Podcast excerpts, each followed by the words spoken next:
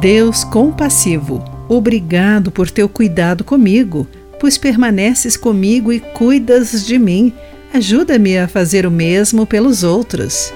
Olá, querido amigo do Pão Diário, muito bem-vindo à nossa mensagem do dia. Hoje vou ler o texto de Glenn Peckham com o título Barbatana Amigável. Uma bióloga marinha nadava perto das Ilhas Cook, no Pacífico Sul, quando uma baleia jubarte de quase duas toneladas apareceu de repente e a colocou debaixo da sua barbatana. A bióloga pensou que a sua vida havia terminado. Mas depois de nadar lentamente em círculos, a baleia a deixou ir. Foi então que ela viu um tubarão-tigre saindo da área. A bióloga acredita que a baleia a protegeu, mantendo-a longe do perigo. Nesse mundo cheio de perigo, somos chamados a cuidar uns dos outros. Mas você pode se perguntar: devo realmente ser responsável por outra pessoa? Ou, nas palavras de Caim, sou responsável por meu irmão? Conforme Gênesis capítulo 4, versículo 9.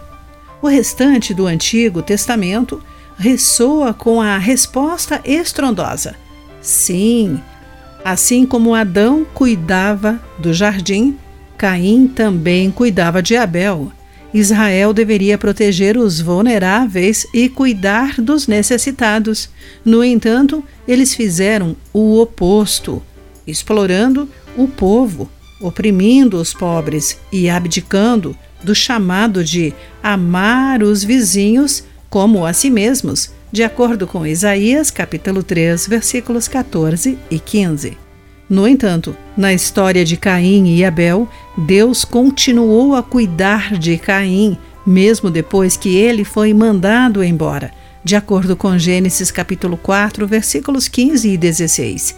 Deus fez por Caim o que Caim deveria ter feito por Abel é um belo prenúncio do que Deus em Jesus faria por nós.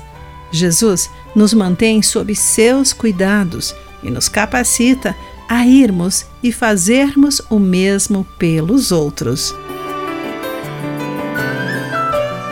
Querido amigo, quem Deus confiou aos seus cuidados? Como você se envolveu com essa responsabilidade? Pense nisso. Aqui foi Clarice Fogaça com a mensagem do dia.